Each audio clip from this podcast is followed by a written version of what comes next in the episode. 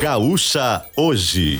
Um retrato instantâneo do dia que está começando. Parceria Panvel, Banrisul, Café Três Corações, Guaíbacar, Macromix Atacado, Orquídea Alimentos e Excelsior Pneus. Tiago Bittencourt. Muito bom dia, chegando o Gaúcha hoje deste domingo, dia 25 de fevereiro. Domingo que encerra né, os desfiles do carnaval aqui de Porto Alegre. Ainda tem escola passando pelo Porto Seco, na zona norte da capital. Tivemos desfiles na noite de sexta para sábado e também desfiles na noite de ontem até amanhã deste domingo. Domingo que vai ser de nebulosidade, temperatura alta, dá para dizer que se chega próximo aos 30 graus aqui na capital. Esse amanhecer de domingo com temperatura alta também, um certo abafamento, 24 graus aqui em Porto Alegre e domingo também de clássico Grenal. Seis da tarde lá no estádio Beira-Rio tem Inter e Grêmio, Grenal válido pela primeira fase do Campeonato Gaúcho, é o primeiro Grenal de 2024. Tava fazendo os cálculos aqui. Teremos esse Grenal, dependendo, claro, classificando a Inter e Grêmio, se se enfrentarem, mais dois, pelo menos nas fases finais do Gauchão, dois grenais do Campeonato Brasileiro. E aí, uh, essa sexta-feira eh, eu confirmei, né, uma informação que eu já, já tinha, né, a suspeita, podemos ter Grenal na Copa Sul-Americana.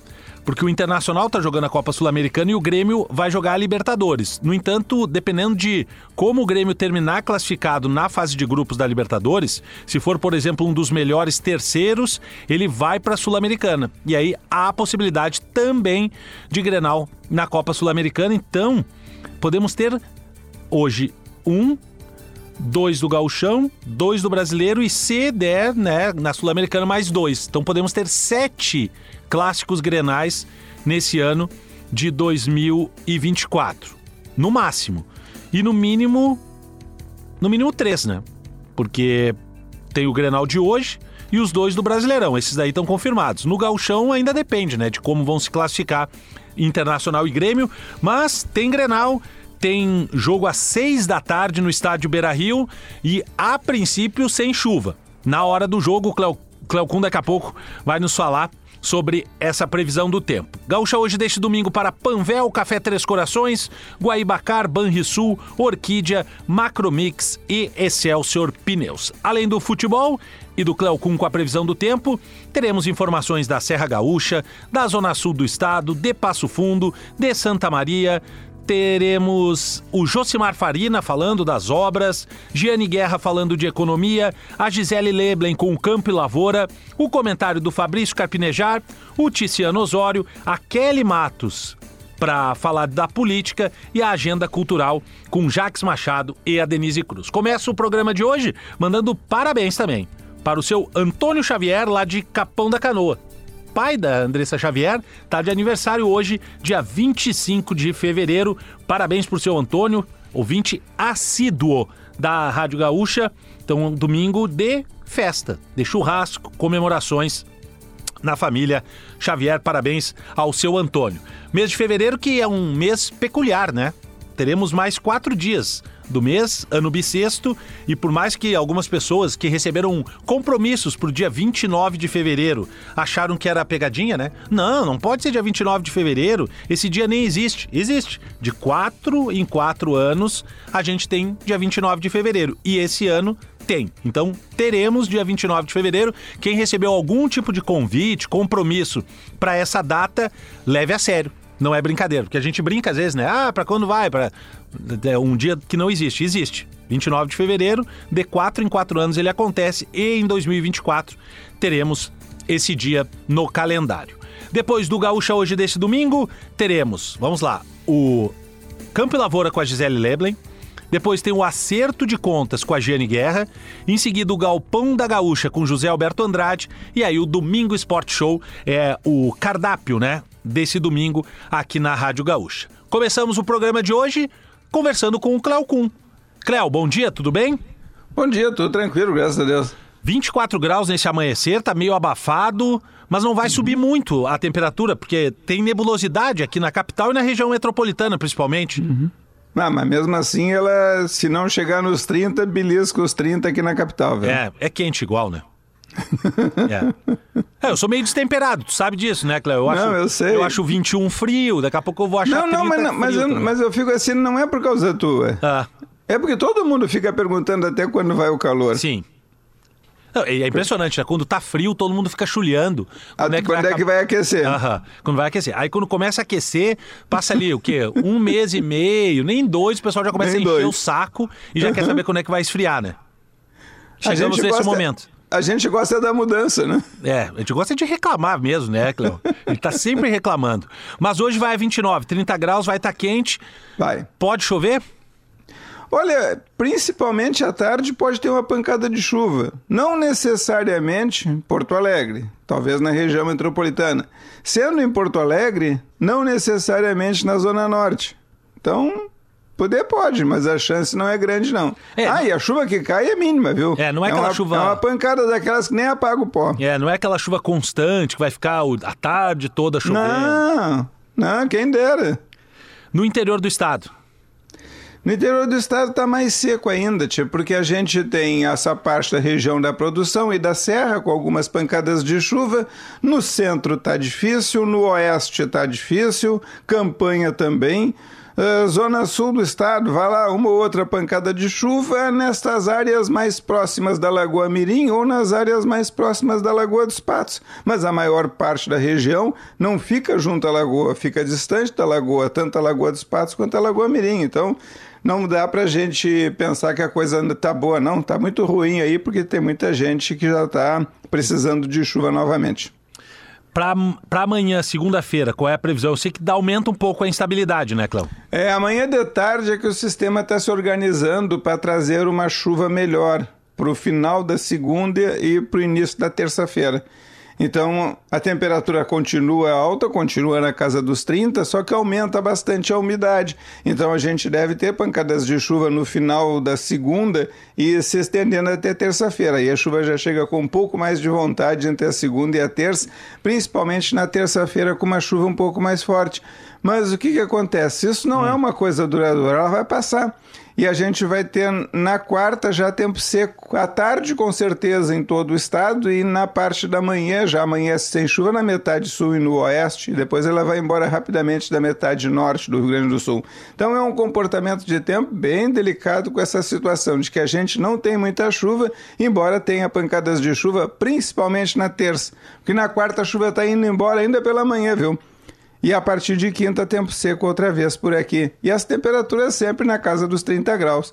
É uma não, massa não, de ar não, bem quente é. que está parada aqui em cima, passa por ela um pouco de umidade, a umidade vai embora, mas a massa de ar quente segue por aqui. Não tem nenhuma massa de ar mais fria para entrar no lugar dela. Talvez hum. É, o que, que pode acontecer, Tiago, é que entra uma massa de ar mais seca. E aí, por causa do ar seco, força um grau a queda na temperatura, dá uma sensação mais agradável do que essa umidade alta, e aí a gente senta um pouco a situação um pouquinho diferente. Mas em termos de massa de ar, lamentavelmente, para quem não gosta, o tempo quente vai predominar aqui no estado do Rio Grande do Sul. É, não vai esfriar, né? Mesmo com a chuva de segunda, mesmo com a chuva não. de terça, a temperatura continua alta, né? Uhum porque não troca massa de ar, né? Só é só uma zona de chuva que passa e ela passa e vai embora e as temperaturas então em seguidinha já começam a tomar o rumo de subir outra vez e sempre fazendo calor, às vezes mais, outras vezes menos, mas o calor tende a ser uma constante aqui para nós nesses próximos dias. E a gente comentou, começou falando sobre isso e eu vou uhum. terminar perguntando isso. E quando vai embora o calor? Abril? Olha, por enquanto não tem previsão. Por exemplo, eu não vejo jeito de esfriar em março. Sim. Vamos lá, que final de abril, mais certo geralmente tem sido a partir de, da segunda quinzena de maio que tem caído um pouquinho a temperatura. Entendeu? E ficamos por aí, massa de ar frio ali, depois do Dia das Mães, depois do mês de. depois do, na segunda quinzena de maio.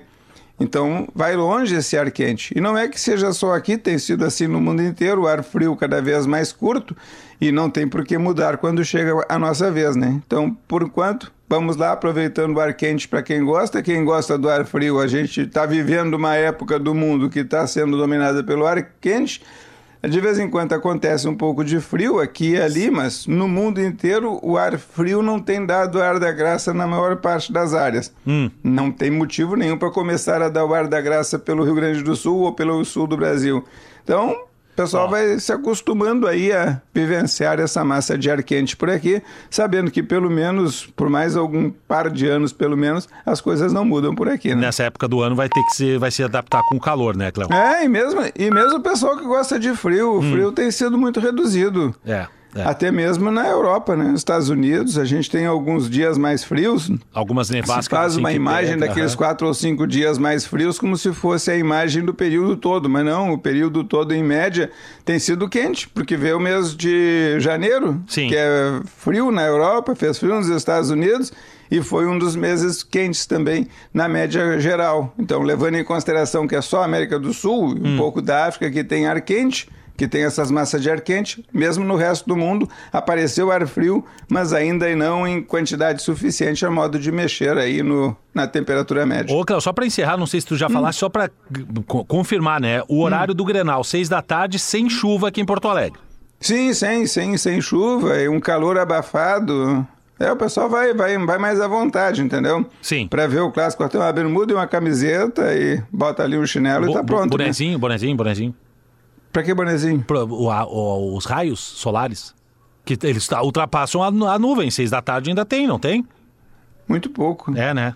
Sim, porque tá escurecendo mais cedo agora, né? É, então não precisa levar o boné. Ah, tá escurecendo mais É. cedo, bem mais cedo. A gente antes tinha escurecendo lá pelas oito, agora deixa eu ver aqui que horário tá escurecendo, seis, sete horas. Imagina. É. Sete horas já Não, tá não. escuro. Vai usar o então boné o seis, primeiro seis e tempo, meia é. já tá com a situação. É, é, não e depois quando tu bota o, O boné. o boné, o Hum. que, que acontece? Esquenta a cabeça. Ah, boa. É. Cléo, muito É, é, tem que ser, é por- tem que- a gente tem que aprender com Aham, quem sabe. é verdade, E é quem verdade. vive no calor, certo? Sim. Quem é que vive no calor? Os árabes. Isso. Lá em Dubai, certo? Tapam o. Tu já viu algum árabe com bonezinho? Não. Ah, sim. Ah, então tá bom. Ah, não, não, Eles- não, não, não, não. Eles fazem aquele turbante, né? Isso, pra evitar desidratação e tal. Que é- exato, e para não aquecer a cabeça, aquece aquele monte de pano. Sim. Mas aí quando chega na cabeça não tá tão quente assim. Tem que aprender com quem sabe, né? Tia com a gente não adianta nada. Cléo, muito obrigado, viu? Bom domingo a ti. Obrigado pelas informações. E a gente se vê amanhã de novo. Tamo junto, né? Com certeza, um abraço. Um abraço. Cléo Kuhn trazendo a previsão do tempo aqui no Gaúcha hoje deste domingo, dia 25 de fevereiro, para Panvel, Café Três Corações, Guaibacar, Banrisul, Orquídea, Macromix e Excelsior Pneus. Como disse o Cléo, um domingo de temperatura alta, né? Vai a 29, 30 graus. Tá um amanhecer abafado, não vai chover na hora do Grenal, mas amanhã, segunda-feira, tem chuva. Terça também, aqui em Porto Alegre, região metropolitana, e a partir de quarta a chuva para e a temperatura volta a subir. Para quem quer saber quando vai parar o frio, nem o Cléo sabe. né? Lá por maio, diz ele, que vai chegar o frio. Né? Vai parar o calor, vai chegar o frio. Gaúcha hoje de domingo, com a produção da Giovana Dúlios, que está substituindo a Lisiele Zanquetin, que está substituindo a Yasmin Luz, que está em férias. Então a Lisiele Zanquetin está na edição dos noticiários durante a semana e do correspondente eh, das 8 e das 10 para uma. E aí, enquanto a Yasmin está de férias, a Giovana Dúlios está na produção do Gaúcha hoje, de segunda a sexta e também no domingo. Bom dia, Giovana, como é que tu estás? Bom dia, Thiago. Tem sido uma semana diferente essa última aí pra mim, mas é- eu tô é- bem, tô bem. Qual era o teu horário habitual? Eu fazia das 8h30 às 4h30 Ah, dava- produzir o Gaúcha Mais, né? Isso, que é o programa da tarde na Rádio Gaúcha. E aí, ah, dormia até. Acordava que horas? Seis? Mas, não, Que 7h10, beleza. 7h15. é. E essa semana que tu estás fazendo o Gaúcha hoje, tá acordando? Olha, no primeiro dia eu acordei 2h50. Um bom horário. No segundo dia, às 3 Uhum. Na sexta eu acordei às 13h10. Mas agora eu não posso acordar mais tarde. Eu vi que 13h10 é, É o o máximo. suficiente. É o suficiente. Quanto tempo tu leva pra te arrumar? Eu levo 20 minutos. Eu acordo 20. é, eu acordo 3 e 40 e aí, isso. Não, eu levo menos, levo 15 minutos, porque eu saio 5 para as 4 de casa. É 5 para as 4? É, não, eu levo meia hora, 40 minutos por aí. Quando não tomo café, por Ah. exemplo. Não, no Gaúcha hoje eu não, não tomo café porque... Sim, toma aqui quando tu traz o café pra cá, né? Isso, porque duas da manhã ninguém tem fome pra Isso. tomar café, Então, né? duas da manhã só se tem uma coisa. Sono. É só sono. É a única É. coisa que tem. Duas da manhã acordou com o quê? Sono. Ah, e três, ah, sono também. Hum, Mas é uma mudança, né? É uma mudança, mas tu sabe que eu, eu achei que ia ser mais difícil, assim. Hum. Sim. Eu consegui adaptar minha rotina pra dormir mais cedo. Eu tenho Que horas? dormido. Olha, antes das nove e meia eu sempre tô dormindo. Bom. Só que é aquela coisa, seis da tarde eu já começo. Ah, eu tenho que jantar cedo pra conseguir dormir cedo. Sim, já começa a contar o quanto tempo falta pra tu começar a trabalhar, né? Isso, É, isso aí. É. E tu faz a ananinha da tarde? Faço, mas bem um pouco, assim, tipo uma hora, É. uma hora e meia. É, tu sabe que logo que eu comecei nesse horário, é, às vezes eu dava uma passada, assim, e aí me disseram assim, olha, o melhor é entre 40 e uma hora. 40 Ah, minutos é? e uma hora, só pra dar uma revigorada, porque senão tu perde o sono da noite. Uhum. E isso é muito ruim. Quando tu chega de noite, 9 da noite, tu sabe que tu tem que dormir. Tu já contou quantas horas tu tem de sono, né? Ah, e daí só começa a fazer regressiva Aham. pra dormir. E, aí, e se tu não tá com sono, pior ainda. Então o que me disseram é isso. O ideal é isso. Você faz uma horinha de sono de tarde, no máximo. Ah, mas eu ainda tô cansado. Bom, toma um café, toca o barco, pra quando chegar de noite, tá com sono. É, eu acho difícil acordar de tarde, tá? Eu dormi uma hora, nossa, pra acordar de tarde Aham. é mais difícil do que acordar às três da manhã. Porque às três da manhã tu já tá na, naquela Não, e tu vontade. tem que, né? É, E tu tem que, né? Isso. O das três da manhã eu tenho que acordar. O da tarde tu diz, é, posso ficar mais um pouquinho, né? Não tenho porquê. E aí a gente acaba ficando, ficando. E aí o que acontece é isso, às vezes, né? Acontecia comigo. Dormia demais de tarde e aí perdi o sono da noite. E aí eu conheço gente que acabou invertendo, né? E aí o sono, a- o sono é o da tarde. Então dormia assim, ó, da uma da tarde até as oito da noite. Nossa. Dava sete horas de sono. Mas aí de noite, nem dormia. Entendeu? nossa, é, eu não ia conseguir dormir É. se eu dormisse tanto à tarde. Aí tu dorme, dormia, faz essas sete horas da tarde. No... Claro que daí a vida é isso só, né? Tu vai Sim. fazer o quê? Porque daí oito da noite tu acorda, tu vai fazer o quê? Tu vai comer e vai ficar vendo TV, né? Ninguém vai sair fazer nada.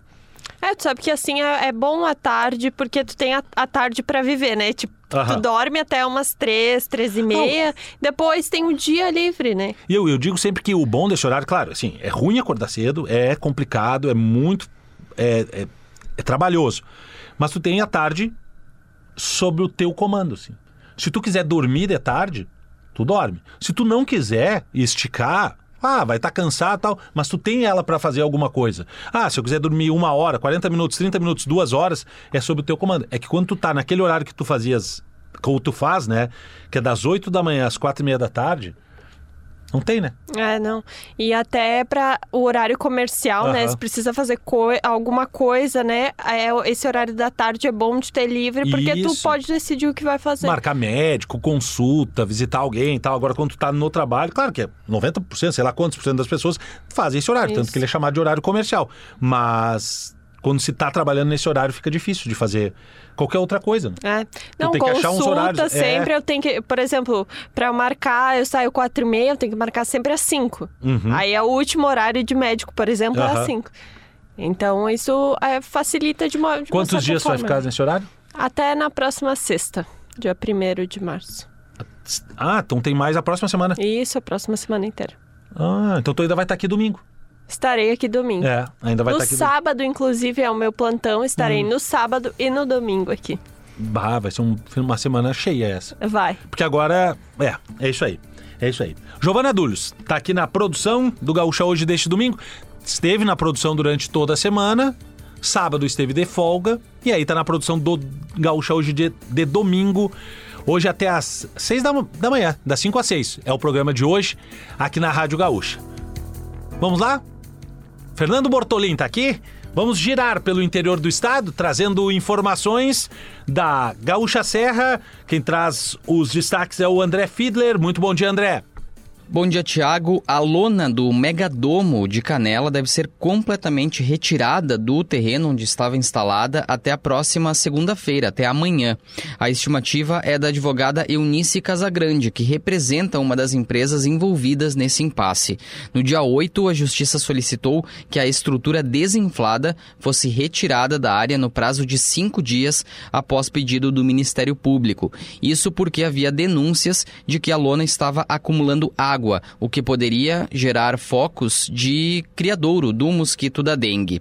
A advogada que representa a empresa Histórias Incríveis, que é a empresa mencionada na decisão judicial à frente do Megadomo, diz que eles souberam da determinação pela imprensa e que a remoção já estava sendo trabalhada, mas foi apressada para atender a solicitação e a decisão da Justiça.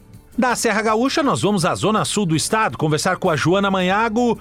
Muito bom dia, Joana. Bom dia a todos. O destaque aqui da zona sul do estado é o alerta de dengue para a nossa região, tanto para Rio Grande quanto para Pelotas. Nesta semana, a cidade do Rio Grande apresentou um boletim atualizado da dengue, doença causada pelo mosquito Aedes aegypti, e foram registrados 47 casos suspeitos e 5 considerados positivos em Rio Grande. Já em Pelotas, são 10 casos confirmados de dengue e 73 notificações de casos suspeitos somente no mês de fevereiro.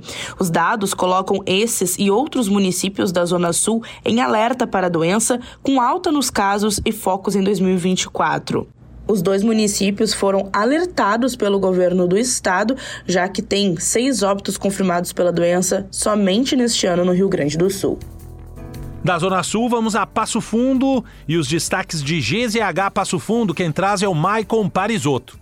Oi, Tiago, bom dia, bom dia a todos. Tiago, encerra na quarta-feira o prazo para as inscrições dos cursos profissionalizantes da Escola das Profissões, um projeto da Prefeitura de Passo Fundo que busca qualificar os candidatos e inseri-los no mercado de trabalho.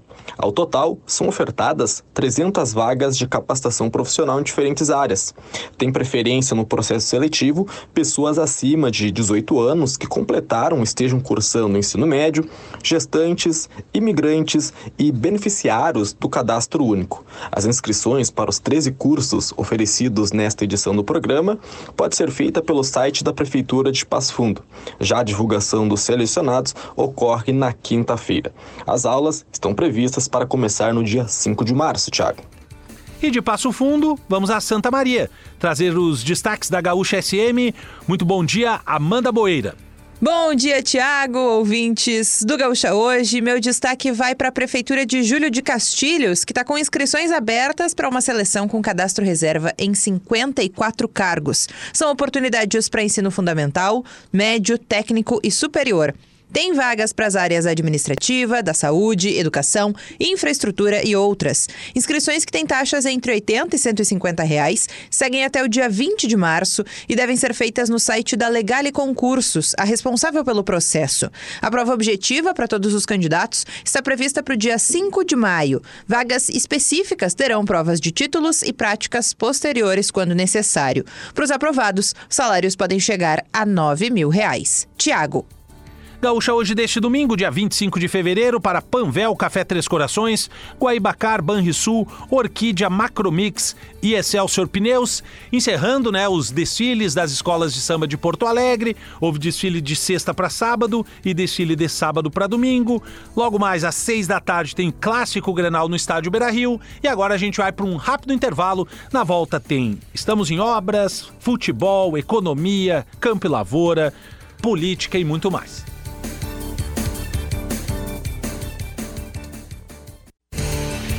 De volta com o Gaúcha hoje deste domingo, dia 25 de fevereiro de 2024, para Panvel, Café Três Corações, Guaibacar, Banrisul, Orquídea, Macromix e Excelsior Pneus. Panvel, Café Três Corações, Guaibacar, Banrisul, Orquídea, Macromix e Excelsior Pneus, os patrocinadores do Gaúcha hoje. Domingo, que começa com temperatura um abafamento, 24 graus, vai a 30 aqui em Porto Alegre durante a tarde. E assim, segundo o Cléo, pode chover? Pode, mas não é uma chuva muito constante. Na hora do Grenal não vai ter chuva. Pelo interior do estado, aí sim, podem ocorrer algumas pancadas, principalmente, tá? Deixa eu ver aqui. Na Zona Sul, Pelotas, tem probabilidade de chuva. Quem mais? Nebulosidade na Serra, Santa Maria, nebulosidade. No litoral norte, pode ter chuva no dia de hoje. Deixa eu ver que horas chove. Ah, chove agora de manhã. Por volta das 7 horas da manhã pode ter chuva no litoral norte. Também pode ter chuva, não.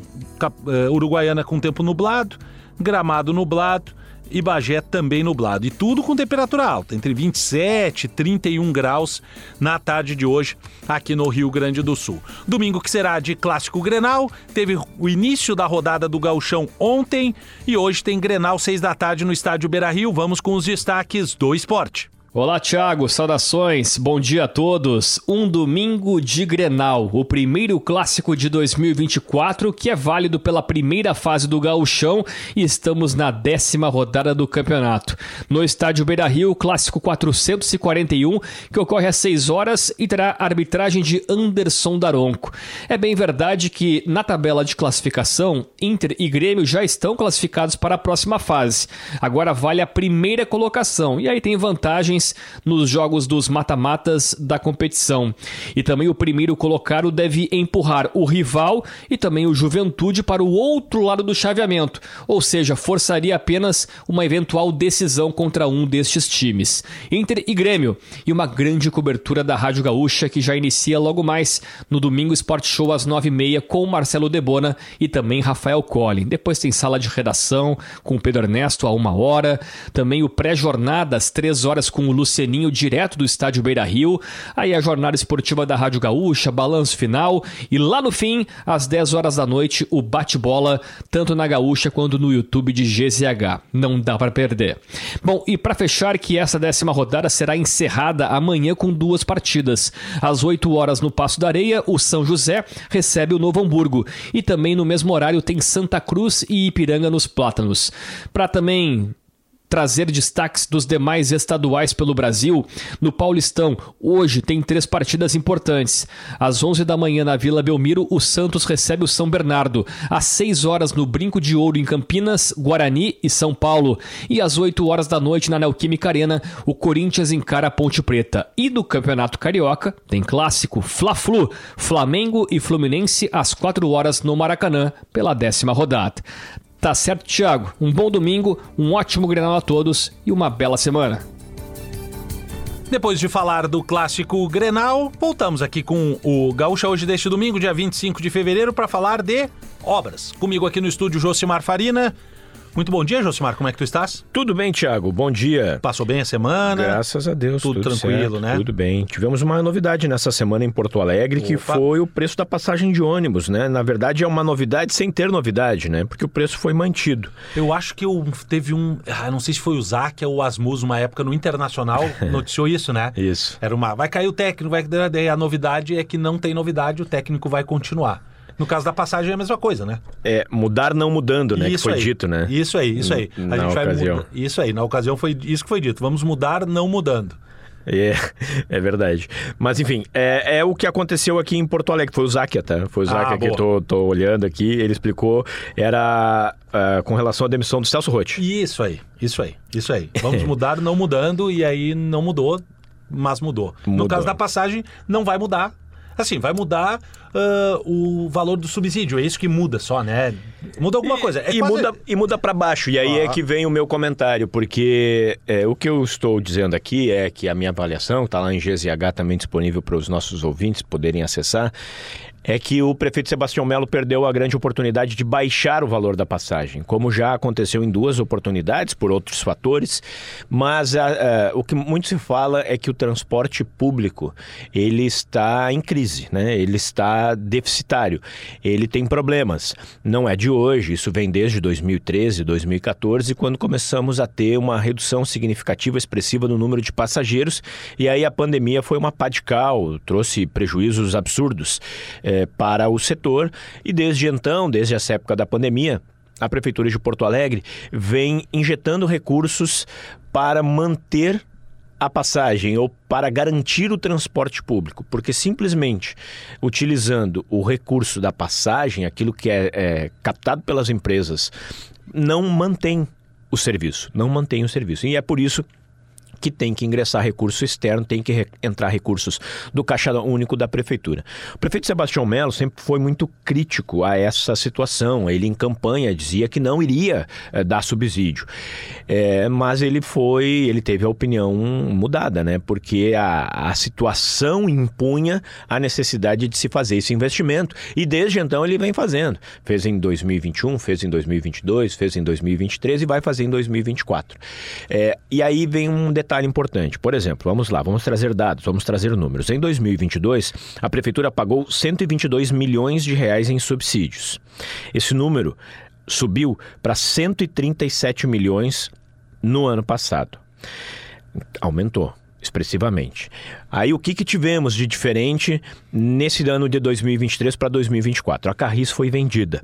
A Carris era uma empresa pública, deficitária. A prefeitura precisava, além dos recursos que passava para as empresas privadas, ela injetava um recurso a mais para a Carris, porque a Carris ela não tinha condições de fazer as, os reparos, pagar os, o quadro de, de, de funcionários, e aí a prefeitura complementava esses valores. E o que sempre foi dito é que, a partir do momento em que a Carris fosse vendida, a prefeitura deixaria de ter esse gasto.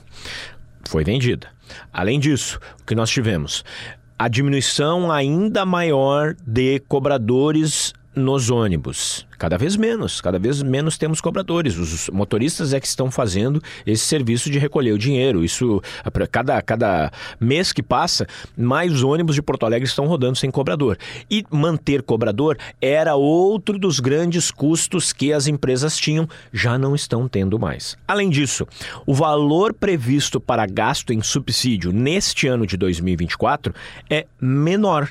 Falamos em 137 milhões de reais ano passado vai cair para 132 milhões. A prefeitura vai gastar 5 milhões de reais a menos no transporte público de Porto Alegre. O diesel não é mais R$ 7,50, como em algum momento no ano de 2022 chegou a custar. Hoje o diesel ele varia bastante, mas está na casa dos R$ reais. Uhum. Então não se gasta mais tanto com transporte. O diesel é o principal combustível, é o combustível do transporte dos ônibus. Então aqui o prefeito Sebastião Melo, durante a coletiva que deu na quinta-feira, falando sobre isso, reclamou que o governo federal não repassa dinheiro para uh, fazer com que a passagem de ônibus pudesse ser uh, barateada. Prefeito, não precisa. Aliás, recurso federal para subsidiar a passagem, isso só aconteceu em uma ocasião na história e foi em 2022, época de campanha eleitoral, que o diesel estava lá em cima, R$ 7,50. E aí o governo federal repassou para alguns municípios um valor específico, momentâneo. Né? Então não há essa previsão. Ah, mas foi o governo federal que determinou a isenção de pessoas acima de 65 anos. Foi. E é assim desde que esse benefício foi dado. O prefeito sabia dessa regra. Ele está tentando, obviamente, pressionar para que essa regra seja alterada. Mas reclamar do governo federal que não repassa dinheiro é saber que isso já acontecia. Então vamos lá. O, o, o, transporte público ele precisa melhorar. Nós precisamos ter um incentivo para que as pessoas voltem a utilizar. Que benefício eh, se daria, né? Que, que incentivo a mais se daria se você, inclusive, não só mantivesse a passagem, mas reduzisse a passagem de ônibus. Que fosse 5 centavos, que fosse 10 centavos. E aí, mais um componente que eu trago aqui. A prefeitura, e que bom que tem sido assim, vem registrando superávit. 2022, 2023, é, por exemplo, o, o, dado aqui, vou pegar o dado relativo a 2023, é, em torno de é, 200, 200, alguma coisa assim, na casa dos 200 milhões de reais. No ano anterior foram 500 milhões de reais. Superávit. A prefeitura tem conseguido manter suas contas em dia ter uma receita maior do que a despesa. Por que não, então, abrir um pouco mais o cofre? Porque incentivar o transporte público é permitir que pessoas que não, tão, não estão tendo condições é, de pagar a passagem possam, possam usar o, o serviço. Além disso, Pessoas que hoje usam o carro para se deslocar poderiam, quem sabe por que não, utilizar o ônibus.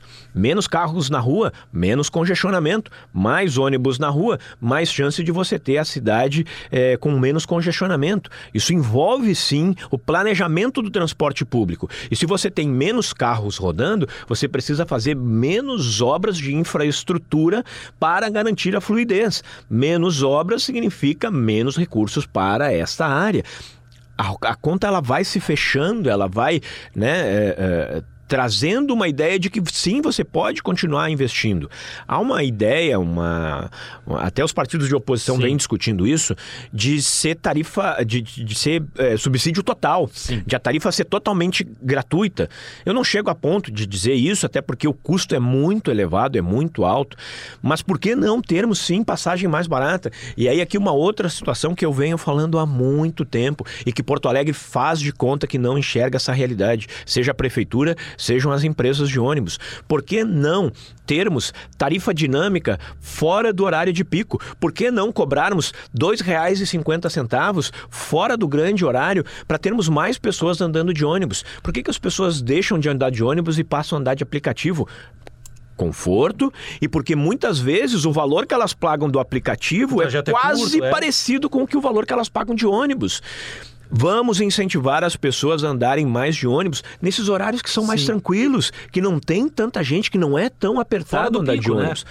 E existe já, a Prefeitura de Canoas fez esse projeto, a Prefeitura de Curitiba fez esse projeto. Os números são bons, são atrativos, existe lei em Porto Alegre dizendo que isso pode fazer, só que precisa, precisa tirar do papel. A prefeitura tem essa condição, as empresas têm essa condição, só que não acontece. E aí depois se reclama muito do transporte público, mas o que está sendo feito? E ok, tudo bem, vamos lá, vamos reconhecer. Está sendo feito. Nós temos várias ações que nós tivemos ao longo dos anos para salvar o transporte público, mas é insuficiente. Precisamos de mais. Nós dependemos do transporte público, precisamos do transporte público. E infelizmente hoje só anda no transporte público quem é refém dele, quem precisa se deslocar por grandes trajetos, quem está vindo lá da Sim. Restinga, quem está vindo da Lomba é, do chegou, Pinheiro, do chegou, Sarandi é. para vir para o centro. Chegou-se algum momento se falar, eu não estou lembrado de, de, de dividir em zonas as tarifas de ônibus de Porto Alegre assim, ó, quem faz o trajeto maior faz, paga uma tarifa, menor outra. Não, não sei se chegou a se. Hum, olha, eu, eu vi isso em algum alguma lugar. discussão já se chegou a ter, mas assim, é. ela não se implementou. Sim. Isso não, não, não se implementou. É, mas eu acho que o mais adequado seria essa tua ideia mesmo. O horário. Que nem é minha. É. Mas, né, mas trazer fora do horário do pico uma tarifa mais atrativa para que o pessoal use mais. É, é, é, tipo aquela ideia, por exemplo, de um estádio de futebol. É, você quer lucrar um milhão de reais numa partida, é, mas cobrando um valor muito alto de ingresso para que 10 mil pessoas vão no estádio. Em um jogo. Ou você, de repente, quer ganhar os mesmos o mesmo valor, um milhão de reais, mas quer ter casa cheia, 40 mil pessoas, 50 ah, mil pessoas sim. incentivando o seu time, lucrando um milhão de reais. Vamos lá, o que, que é melhor? Melhor para o time? 10 mil pessoas ou estádio cheio? Uhum. Ah, estádio cheio. Sim. Bom, então baixa um pouquinho que você consegue ter Sim. lotação máxima. Mas não é esse o planejamento. Você toca lá em cima o valor, esperando que a casa vá ficar cheia com aquele valor estratosférico, uhum. né? E isso você vai ter em dois, três jogos por ano, quem é. sabe, numa final, numa semifinal de grande campeonato, né? Então eu acho que a gente precisa pensar diferente. Por que não termos mais pessoas usando o transporte público fora do horário de pico? O horário de pico, sim, é ruim, é problemático. Nós deveríamos, inclusive, ter mais ônibus e não temos. Mas isso é uma forma de fazer com que as empresas consigam, quem sabe, ter mais dinheiro em caixa para poder botar mais ônibus nos horários que mais precisam. Enfim, a passagem mais barata é um motivador, é um incentivador. E eu avalio aqui uma opinião que, que eu estou dando de que o prefeito perdeu essa oportunidade de fazer com que a, a passagem de ônibus pudesse ser reduzida. Ficou em 4,80, né? Por mais um ano, terceiro ano consecutivo, até nem se esperava que houvesse aumento, ano eleitoral, né? A gente sabe a pressão Sim. que isso causaria numa campanha. Então, mais uma vez, pelo terceiro ano consecutivo, R$ 4,80 a passagem de ônibus em Porto Alegre. Muito obrigado, viu, Josimar? Um abraço. Um abraço. Josimar Farina falando, né, dessa uh, mantida, né? A, a, tarifa da passagem do ônibus em Porto Alegre em R$ 4,80, redução no, no subsídio. E a opinião do Josimar Farina é de que poderia sim ter sido reduzido, reduzida a tarifa do ônibus aqui de Porto Alegre, mas pelo menos por mais um ano, R$ 4,80 as passagens de ônibus aqui na capital. Depois do Josimar Farina, Gaúcha hoje deste domingo, dia 25 de fevereiro, vai falar com a Giane Guerra, trazendo os destaques da economia. Muito bom dia, Giane.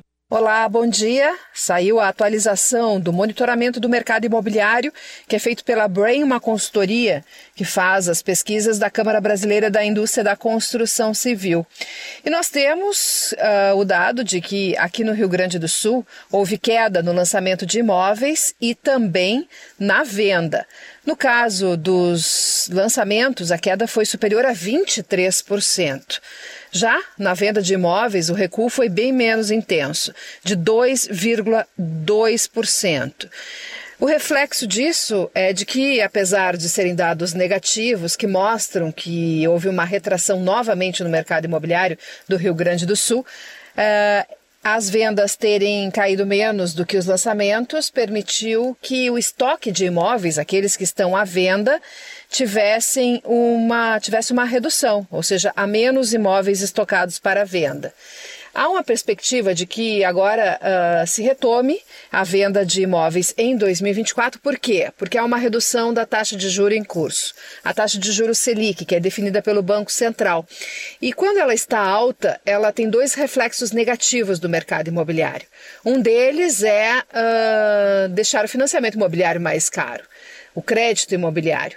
E a perspectiva é de que a redução que foi iniciada no ano passado pelo Banco Central continue nos próximos meses e que chegue no financiamento imobiliário de forma mais significativa a partir de março, abril, agora. Alguns bancos pontualmente já estão aplicando essa redução, mas é preciso que chegue de forma mais intensa. Mas um alerta: se o financiamento imobiliário fica mais acessível, o mercado se aquece e os preços dos imóveis tendem a subir. Então, se encontrar uma boa oportunidade agora, compre o imóvel. Se tiver dinheiro para dar uma boa entrada, se tiver dinheiro para fazer um financiamento mais curto, claro. E aí depois pede a portabilidade para levar o seu financiamento para outra instituição que ofereça um juro menor ou negocie com a sua própria instituição financeira para que uh, ela faça uma redução na taxa de juro. E quando a, o juro está alto, ele também deixa atrativo investir em aplicações financeiras de renda fixa, que são concorrentes dos investimentos em imóveis. E quando se investe, se o dinheiro vai mais para as aplicações financeiras de renda fixa, aí tem menos dinheiro para investimento em imóveis, o que acaba desaquecendo este mercado. E esse cenário também tende a mudar neste ano. Novos investimentos serão buscados exatamente para ter uma rentabilidade maior, né, que não esteja tão atrelado à taxa de juros Selic. E esse é um outro ponto que deve aquecer o mercado imobiliário para que se tenha também né, esse efeito de aumento nos preços dos imóveis. Mais informações em gzh.com.br barra Guerra e um ótimo dia a todos. Depois da Giane Guerra, vamos falar do Campo e Lavoura e quem traz os destaques do Campo e Lavoura é a Gisele Leblen. Olá, muito bom dia. O governo do estado deve apresentar nos próximos dias a segunda etapa, a segunda fase do seu programa voltado ao incentivo da irrigação no estado. O superestiagem, que foi na primeira etapa, foi lançado no ano passado, em agosto, no mesmo momento de lançamento da Expo Inter, e que busca então ampliar a área irrigada no Rio Grande do Sul por meio de um incentivo financeiro, um subsídio que na primeira etapa foi oferecido com foco em produtores de pequeno porte e que agora deve ficar, como o próprio governador Eduardo Leite sinalizou, mais robusto. Esse programa então vai ser anunciado, superestiagem na sua segunda etapa, como colocou o vice-governador Gabriel Souza em meio à celebração, à cerimônia de posse da Federação dos Trabalhadores na Agricultura do Rio Grande do Sul, a FETAG.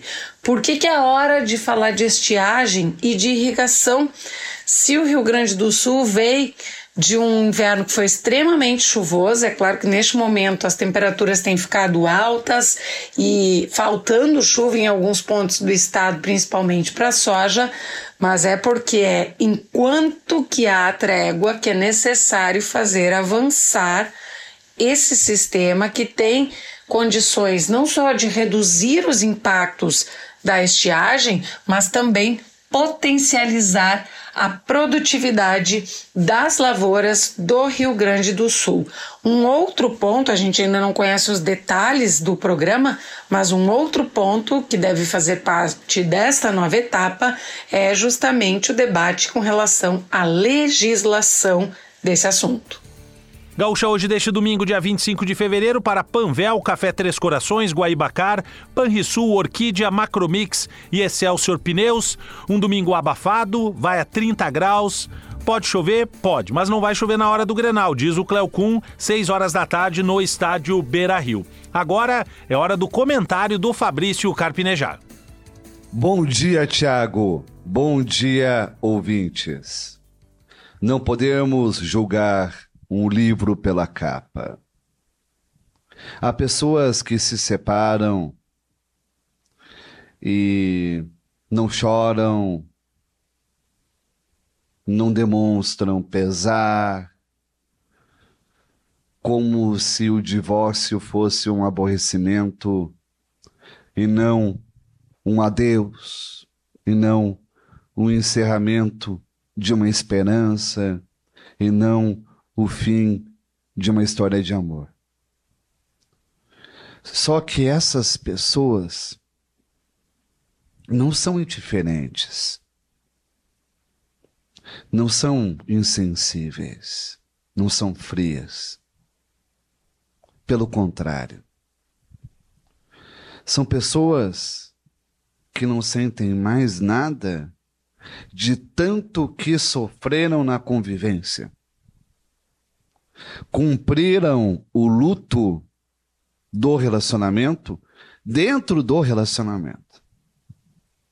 E quando você sai do relacionamento, já sofreu tudo o que tinha para sofrer por antecedência. Na hora da separação, você não tem mais vontade de chorar, de discutir, de brigar. Porque todo o desapego foi parcelado. Todo o adeus foi gradual. Você estava num relacionamento que não era bom, era tenso, era sofrido, você tinha dificuldade de ser entendido, você cansou de falar, você cansou de avisar, você cansou de pedir atenção, até você cansar de não ser amado. Então, não julgue quem sai de um relacionamento e parece que não está sofrendo. Talvez tenha sofrido tudo no casamento. Meu abraço. Depois do Carpinejar, quem fala conosco é o Ticiano Osório, que vai trazer dicas de cinema e hoje ele vai falar sobre dois filmes de diretores octogenários. Fala, Ticiano. Bom dia! Acabaram de estrear nos cinemas os novos filmes de dois diretores bem veteranos. Os dois já passaram dos 80 anos, mas seguem nativa. Um deles é Ferrari, do americano Michael Mann, 81 anos, o mesmo diretor de O Último dos Moicanos e Fogo contra Fogo. É mais uma cinebiografia, agora de Enzo Ferrari, o italiano fundador da equipe de automobilismo e da fábrica de carros que leva o seu sobrenome. Eu não curti tanto o filme estrelado pelo Adam Driver, mas achei bacana que não tenta dar conta de toda a vida e de toda a carreira do personagem. Se concentra em 1957, ano em que a Ferrari estava ameaçada de falir. O dono da empresa decide apostar tudo numa corrida de longa distância, a Mille Miglia, que vai ter a participação de um piloto interpretado pelo ator brasileiro Gabriel Leone. Enquanto isso, na vida pessoal, o Ferrari se desdobra entre a esposa, encarnada pela Penélope Cruz, e a amante de longa data, com quem tem um filho pequeno. O segundo filme é O Menino e a Garça, um forte candidato ao Oscar de melhor longa-metragem de animação.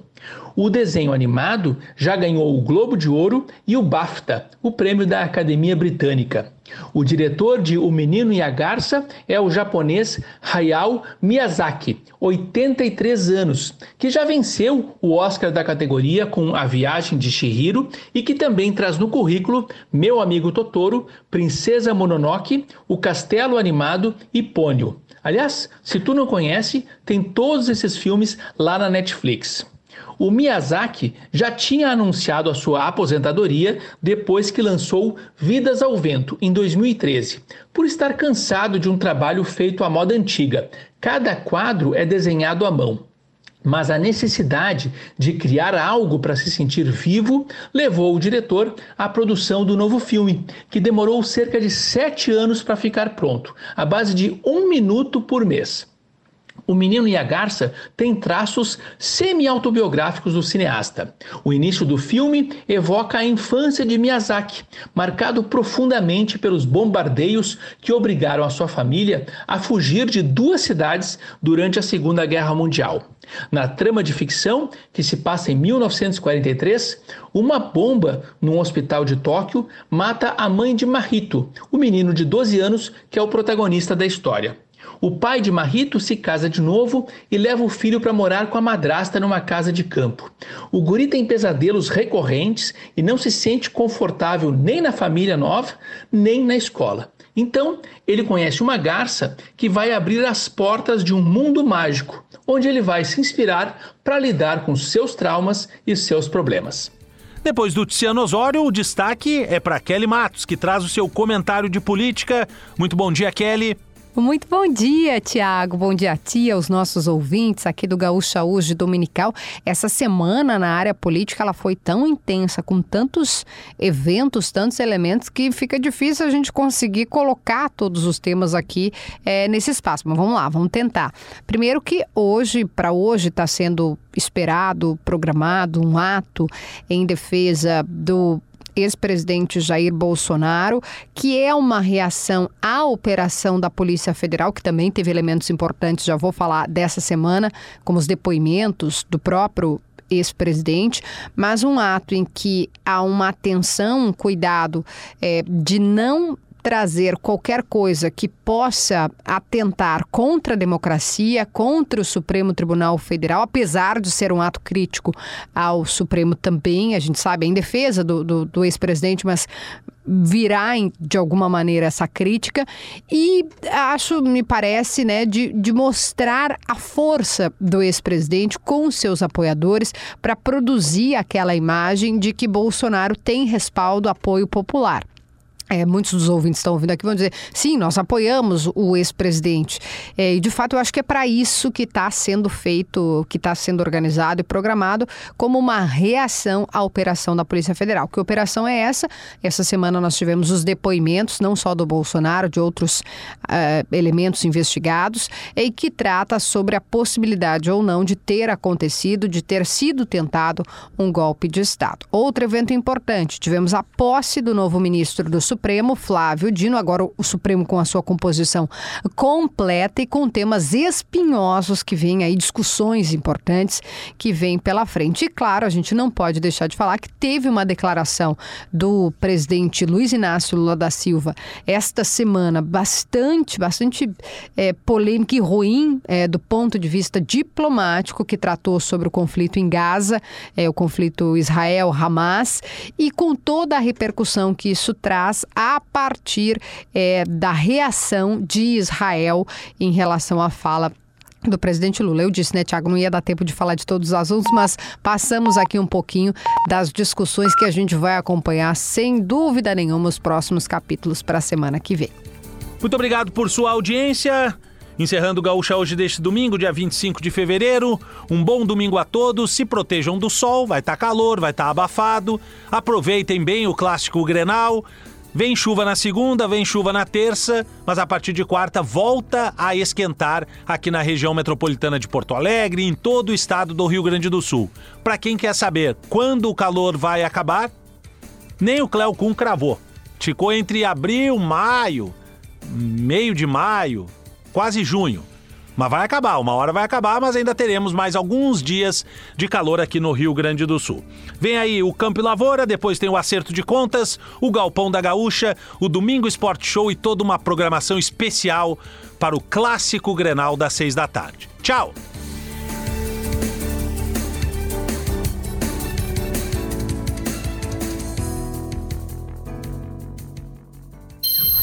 Gaúcha Hoje. Um retrato instantâneo do dia que está começando. Parceria. Panvel, Banrisul, Café Três Corações, Guaíbacar, Macromix Atacado, Orquídea Alimentos e Excelsior Pneus.